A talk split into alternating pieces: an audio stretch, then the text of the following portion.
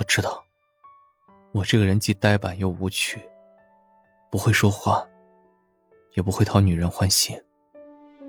但是我以后会改，白希月，我想重新和你在一起。点击妙儿姐头像，订阅收听专辑《总裁威猛前夫想要生二胎》，还有现金红包和 VIP 月卡领哦。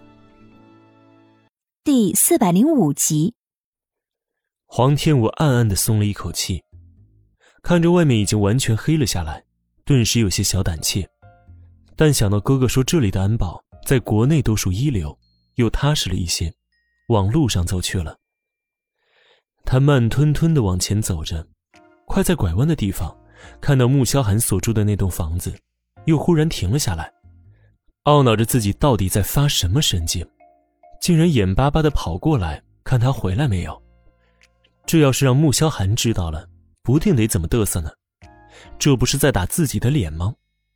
想着，他就掉头准备回去，结果转身却被一辆黑色的捷豹拦住了路。他仔细一瞧，这不正是穆萧寒的车吗？脸瞬间就热了起来。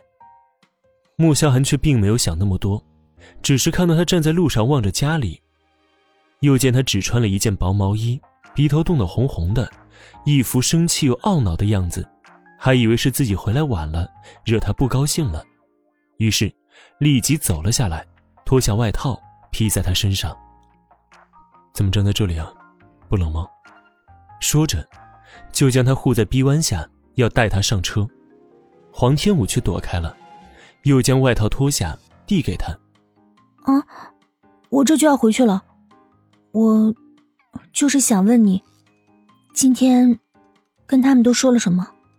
这也是他想问的问题，只是为了掩饰自己的心思，正好拿出来说了。穆萧寒神色一暗，又说道：“我还没有吃饭，你确定要现在问我吗？”那，那算了吧，你明天再告诉我。说着，他就要往家里面跑去，却被男人伸手拽住了。去家里，我边吃边跟你说。既然被他逮住了，又哪能那么容易放过他呢？黄天武犹豫了一下，点点头，爬上车。餐厅里面，穆萧寒让王妈给他下了一碗面，又泡了一杯热茶端给黄天武，转身上楼。没一会儿，在下来时手里多了一件呢子外套，披上。黄天武心里暖暖的，甜丝丝的，听话的将外套披在身上。你晚上。就吃碗面吗？心里有点难受，觉得他这样对自己也太随便了一点。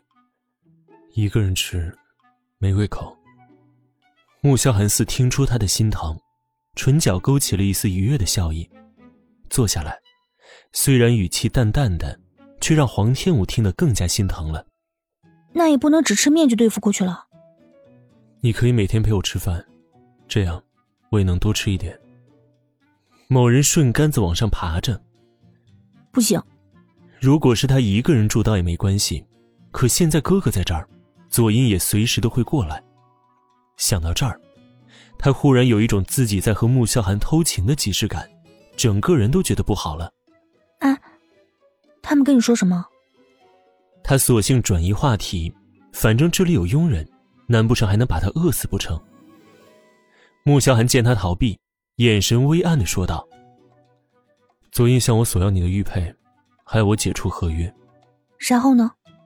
黄天武是知道这些事情的，可妈妈、哥哥和左印三人，在办公室里面待了那么久，不可能只说了这些事情。没有然后，我不同意，为此争吵了一番，最终的决定由你自己去做。穆萧寒说完，王妈已经端着面条过来。